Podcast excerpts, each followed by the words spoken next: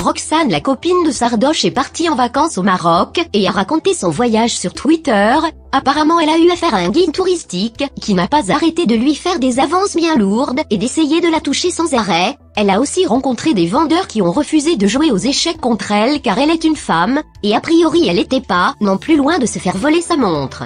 Dans les réponses à ses tweets, certaines personnes lui ont dit que si elle avait les moyens de se payer ce genre de vacances c'était grâce à Sardoche, ce qui a poussé Roxane à écrire ce tweet. Je commence à en avoir plein le cul des tweets misogynes, qui pensent que si j'ai eu la chance de beaucoup voyager et d'acheter mon appart à 22 ans c'est grâce à mon mec.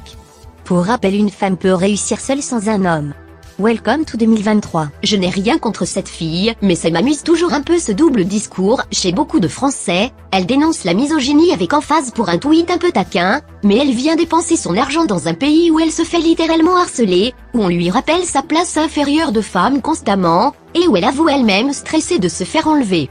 Perso j'ai aucun problème avec le féminisme quand il est cohérent, mais j'ai du mal à prendre au sérieux le féminisme qui critique le patriarcat pour quelques messages désagréables, mais qui en même temps fait l'apologie d'un pays où on peut acheter des femmes contre des chameaux. La tolérance de certains et certaines envers des cultures rétrogrades et exotiques n'a d'égal que leur obsession à chercher à tout prix de la masculinité toxique chez leurs voisins de palier.